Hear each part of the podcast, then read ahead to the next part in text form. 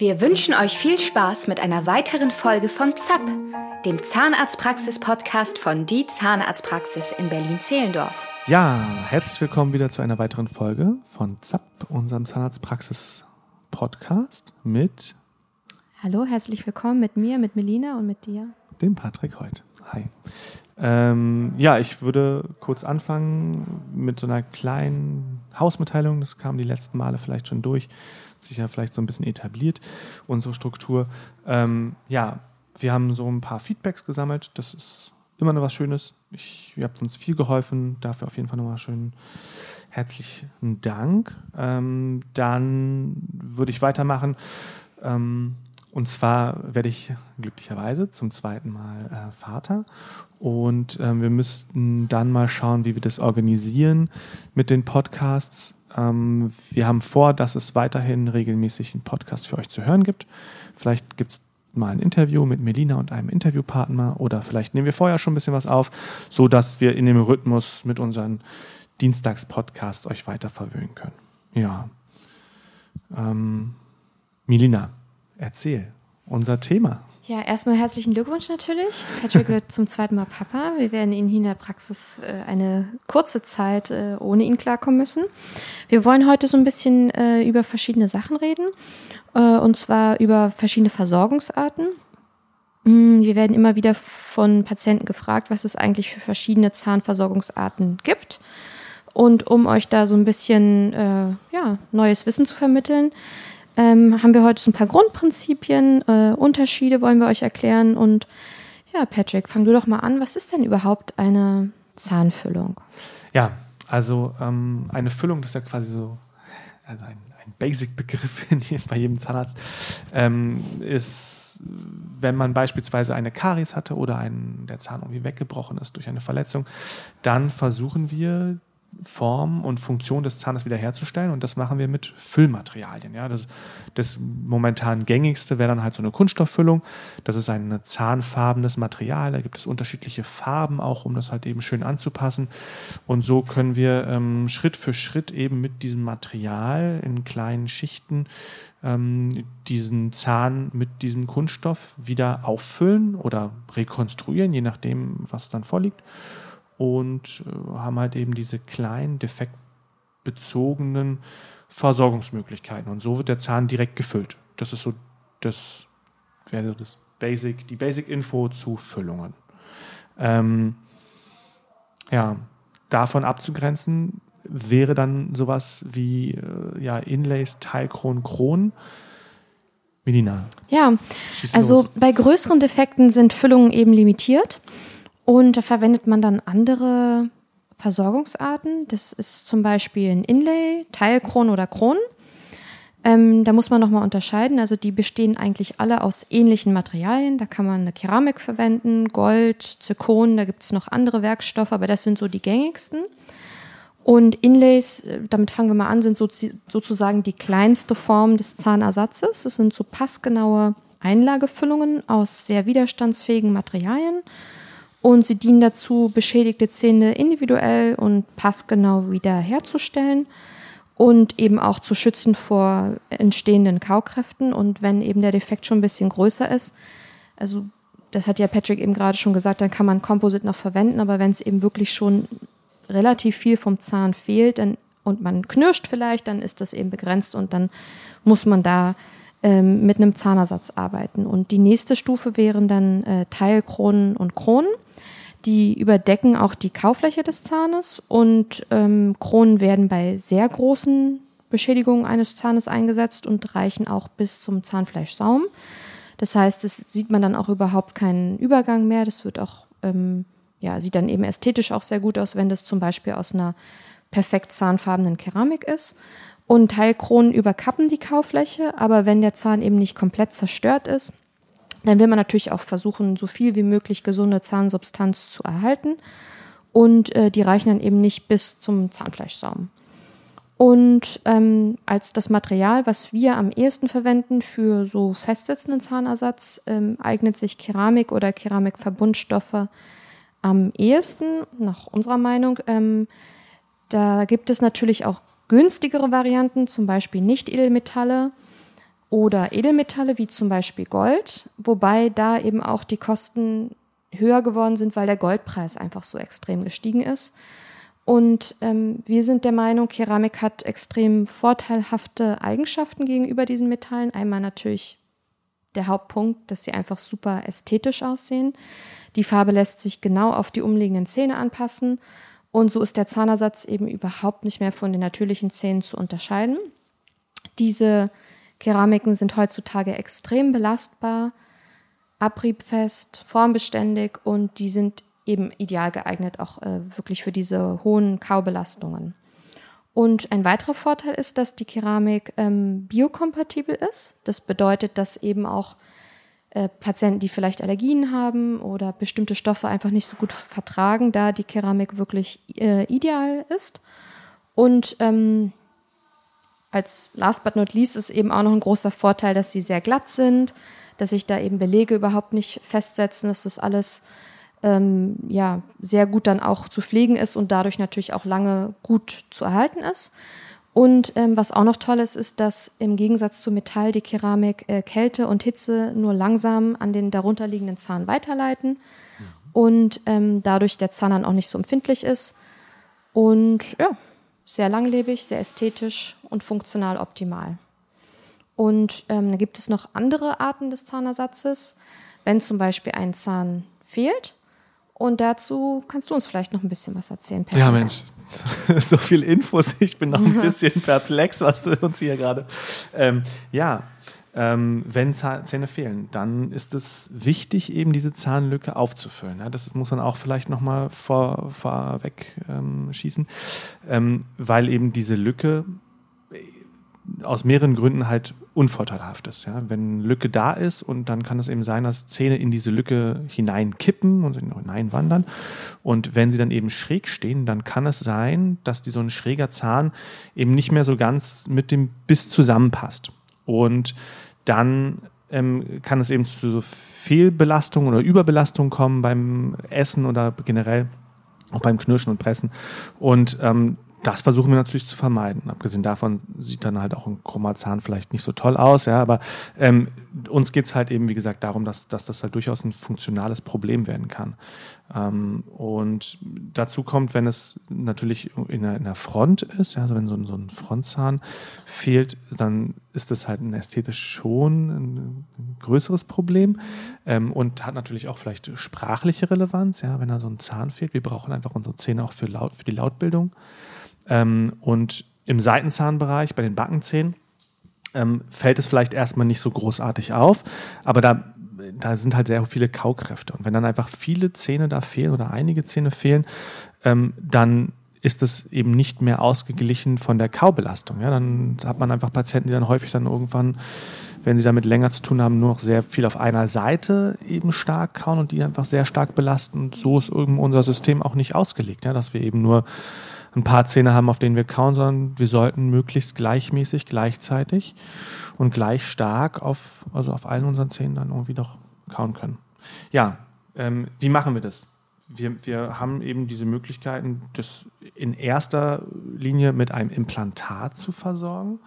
Also ein Implantat ist ja im Prinzip ja ein mehrteiliges System. Da wird dann so, so, so ein Schraub, Gewinde, wenn man so will, ja, so, ein, so ein Schraubteil, das, das eigentliche Implantat, wird im, im Knochen eingeheilt ähm, oder wächst dann halt ein, ist da fest mit verbunden und dann kommt ein Aufbau oben rauf und auf diesem Aufbau sitzt dann auch eine Krone, wie Melina schon gesagt hat. Also die umschließt dann eben diesen Aufbau vollständig von der Kontaktfläche oben auf dem Zahn bis unten zum Zahnfleischsaum.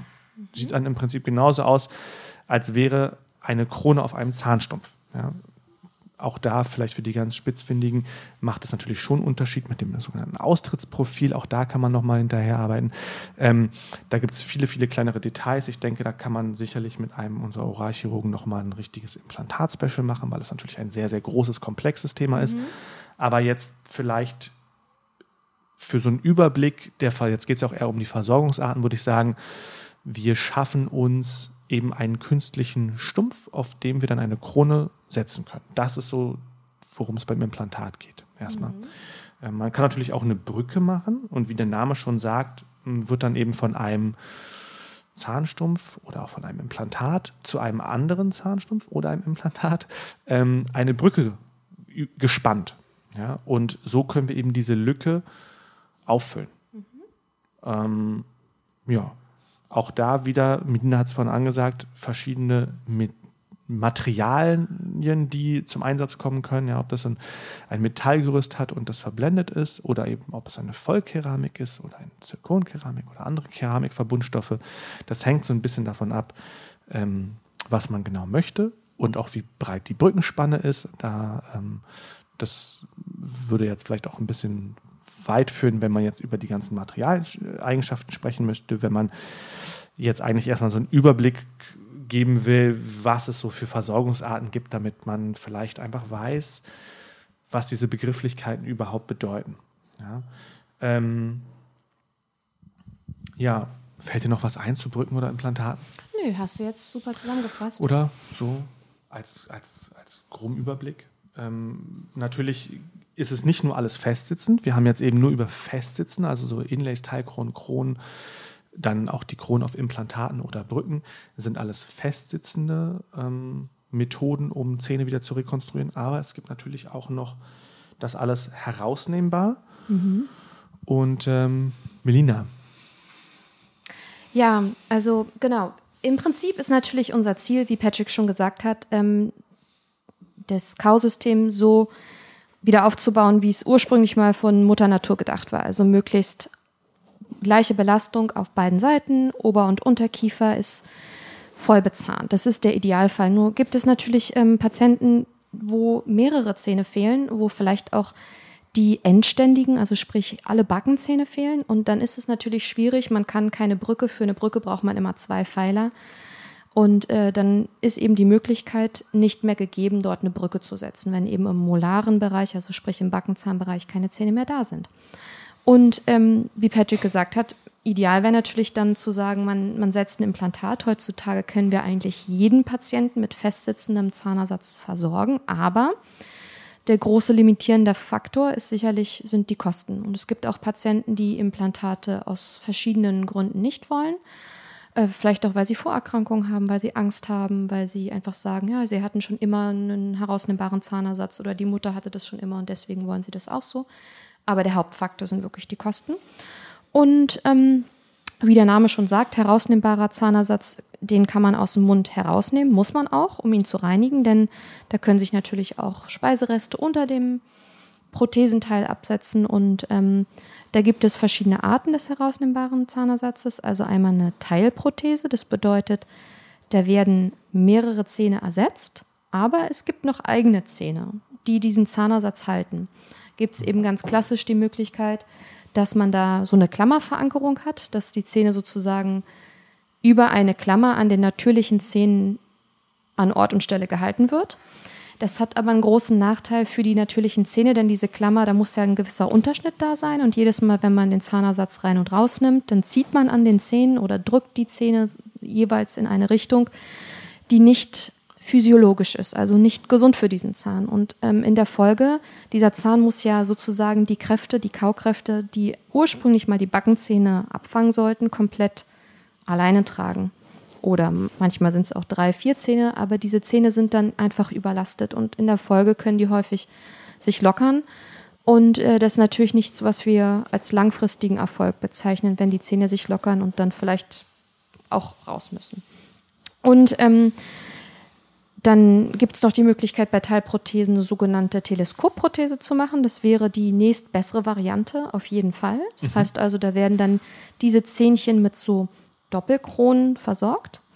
Das heißt, der Zahn bekommt eine, oder die Zähne, es müssen immer mehrere sein, bekommen so kleine silberfarbene oder goldfarbene Käppchen. Mittlerweile gibt es die auch aus einem anderen Keramikstoff, das ist noch ästhetischer.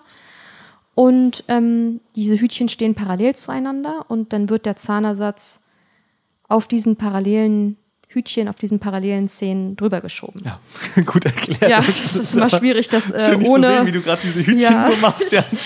Äh, normalerweise hat man die Möglichkeit, das aufzumalen oder irgendwie noch visuell zu, zu zeigen, aber man muss das jetzt so ein bisschen so erklären. Und das hat den Vorteil, diese Zähne werden natürlich trotzdem stärker belastet beim Kauen. Mhm. Das muss man einfach so sagen. Aber sie können diese Überlastung deutlich besser abfangen, weil sie eben axial belastet werden. Das heißt, nicht seitlich so fehlbelastet werden, sondern die Kräfte werden dann deutlich besser auf die Zähne verteilt. Und wenn man den Zahnersatz rausnimmt, zieht man auch nicht an den Zähnen und drückt nicht so, dass die ähm, dadurch in einer sehr kurzen Zeit locker werden können. Und ähm, außerdem hat es den riesigen Vorteil, dass die Klammern natürlich sichtbar sind und diese, dieses Doppelkronensystem eben nicht sichtbar ist. Also man hat keine Klammern, die man sieht. Und ähm, das Teil ist auch, wenn doch mal ein Zahn gezogen werden müsste, erweiterbar, was auch ein großer Vorteil sein kann. Und ja, der letzte Schritt ist im Prinzip, wenn gar keine Zähne mehr da sind, dann ähm, hat man eben die Möglichkeit, diese fehlenden Zähne über eine Vollprothese zu ersetzen. Das ist dann rein Schleimhaut getragen. Das heißt, dieser Kunststoffsattel von der Prothese liegt direkt auf der Schleimhaut auf. Und ähm, das funktioniert sozusagen über einen gewissen Unterdruck. Es ist ja Speichel im Mund. Und ähm, das erzeugt dann wie so eine Art Vakuum und es wird angesaugt. Das funktioniert im Oberkiefer etwas besser als im Unterkiefer, weil die Fläche natürlich größer ist. Und im Unterkiefer ist die Zunge, die natürlich auch noch relativ viele Bewegungen verursacht. Ja. Und wenn man spricht oder isst, kann der Zahnersatz doch schon ganz schön arg wackeln, gerade wenn der Kiefer schon stark zurückgegangen ist. Und das ist immer nur eine Kompromisslösung. Und ähm, von daher wäre es aus unserer Sicht schon deutlich ästhetischer, funktional besser, wenn man dann auch wirklich versucht, möglichst einen festsitzenden oder zumindest kombiniert herausnehmbar festsitzenden Zahnersatz zu realisieren. Ja, das ist halt auch einfach, in der Regel kommen Patienten natürlich auch, es gibt Patienten, die kommen immer gut damit zurecht, ja, aber über einen Kamm geschert ist natürlich sowas Festsitzendes einfach viel angenehmer, ja, weil es sich eben natürlicher anfühlt. Ja, ähm, wir haben ja noch eine Rubrik, unseren Dental Lifehack und haben Was darüber, hast du da heute Schönes vor, vorbereitet? ähm, ja, also mir geht es so und wir haben darüber gesprochen, dir geht es ja ähnlich, ja, und dass wir halt einfach häufig gefragt werden, wann, ähm, also von Eltern, das ist natürlich jetzt aktuell, nachdem ich gerade angekündigt habe, dass ich zum zweiten Mal Vater werde, ähm, äh, wann Kinder mitgebracht werden sollen zum Zahnarzt. Und ähm, was ich finde, was sich einfach total bewährt hat, ist, wenn Kinder einfach ganz früh mitgebracht werden. Und dann lernen sie das erstmal kennen, lernen die Räumlichkeiten und den Geruch und überhaupt und uns kennen und sehen, dass hier auch nichts Schlimmes passiert. Bringt die einfach mit, mal wenn ihr mal eine Prophylaxe vielleicht habt oder eine Kontrolle. Und dann ist es eine kurze, völlig harmlose Geschichte und man kann sich so ganz langsam steigern. Und irgendwann machen die Kids dann auch schon mit und machen auch den Mund auf und lassen sich reingucken. Und da muss man auch gar nicht so viel Druck aufbauen. Und ähm, dann ist das so ein Selbstläufer, ja. Und wenn man sich so langsam daran steigert und eine Vertrauensbasis da ist, dann ist es einfach auch mit späteren, zwar hoffentlich nicht notwendigen, aber vielleicht doch mal notwendigen Behandlungen viel, viel entspannter und besser. Ja, sehr schön. Ihr könnt uns natürlich auch folgen äh, auf Instagram unter die unterstrich Zahnarztpraxis unterstrich Berlin oder auf YouTube unter die Zahnarztpraxis. Ja. Ciao. Ciao, vielen Dank. Das war's mit ZAP, dem Zahnarztpraxis-Podcast von Die Zahnarztpraxis. Hast du Fragen? Schreib uns gerne bei Instagram unter die-zahnarztpraxis-berlin. Mehr Informationen über unsere Praxis findest du unter www.berliner-zahnarzt.de. Bis zum nächsten Mal mit einer weiteren Folge von ZAP